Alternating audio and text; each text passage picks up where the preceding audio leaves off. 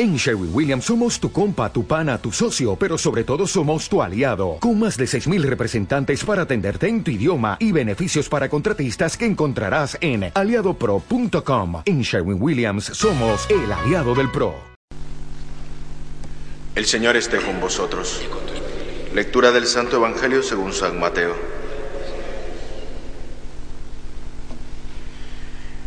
En aquel tiempo Jesús recorría todas las ciudades y aldeas, enseñando en sus sinagogas, proclamando el Evangelio del reino y curando toda enfermedad y toda dolencia. Al ver a la muchedumbre se compadecía de ellas, porque estaban extenuadas y abandonadas como oveja que no tienen pastor. Entonces dice a sus discípulos, La mies es abundante, pero los trabajadores son pocos. Rogad pues al Señor de la mies para que mande trabajadores a su mies. Llamó a sus doce discípulos y les dio autoridad para expulsar espíritus inmundos y curar toda enfermedad y toda dolencia. A estos doce lo envió Jesús con estas instrucciones. Id a la oveja descarriada de Israel, id a proclamad que ha llegado el reino de los cielos, curad enfermos, resucitad muertos, limpiad leprosos, arrojad demonios, gratis habéis recibido, dad gratis. Palabra del Señor. Gloria a ti, Señor Jesús.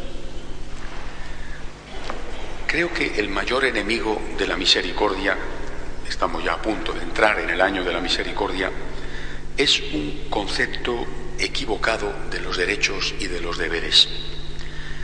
Eh, si una persona considera que tiene derecho a algo a lo cual no tiene derecho, si no lo recibe, se sentirá agraviado.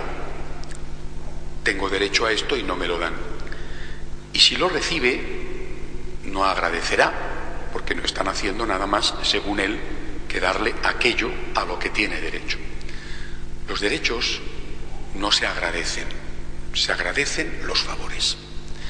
Por tanto, un concepto equivocado del derecho no solamente nos provoca un enorme daño, porque nos sentimos agraviados sin causa, sino que además nos hace totalmente ingratos. Nunca agradecemos porque consideramos que no tenemos nada de qué agradecer. Y si esto lo planteamos en las relaciones entre nosotros, en la familia o en la relación eh, social, laboral, vemos el alcance terrible de lo que está pasando persona en el hogar hace lo que tiene que hacer, lo que sea, trabajar fuera de casa y llevar el dinero a casa, o preparar la comida y tener la casa acogedora, hace lo que tiene que hacer. Y esa persona considera que los demás tienen que darle las gracias. perdóname, pero tú has hecho simplemente lo que tenías que hacer. O por el contrario, una persona hace más de lo que tiene que hacer. Y el otro piensa que es lo normal, que no tiene por qué agradecer nada. Por un lado, hay alguien que está considerándose víctima cuando no lo es. Y por otro lado, hay alguien que no es capaz de dar gracias cuando tenía que hacerlo. Y esto pasa exactamente igual con Dios.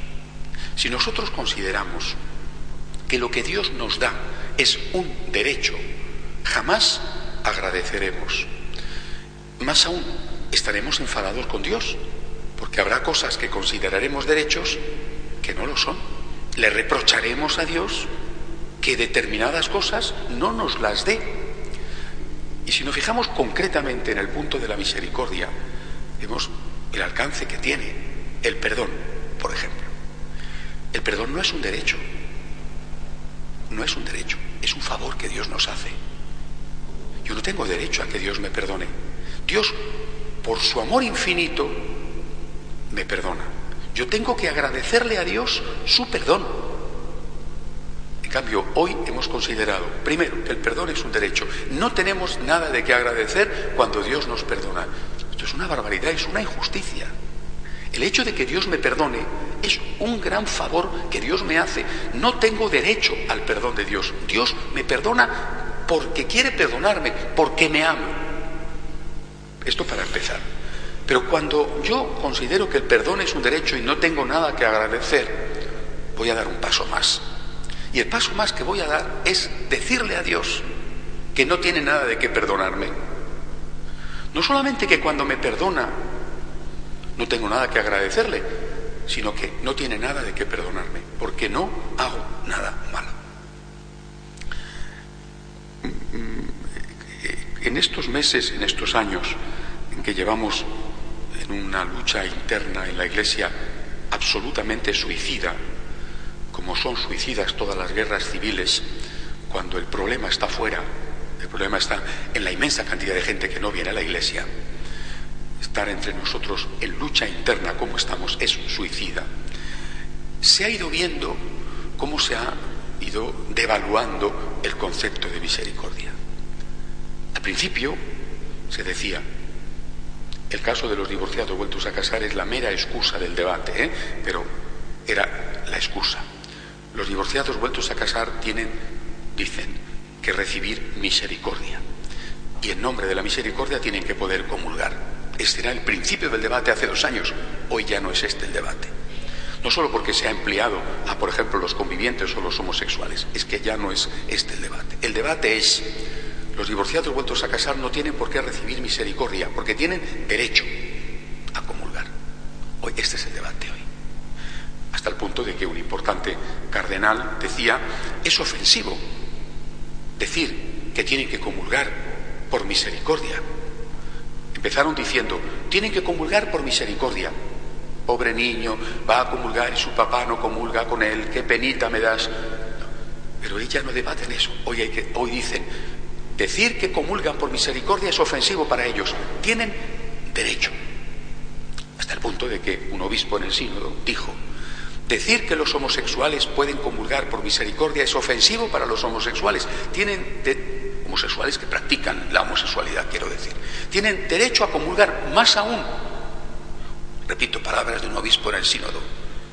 Hacer actos homosexuales es bueno y es un camino de santificación.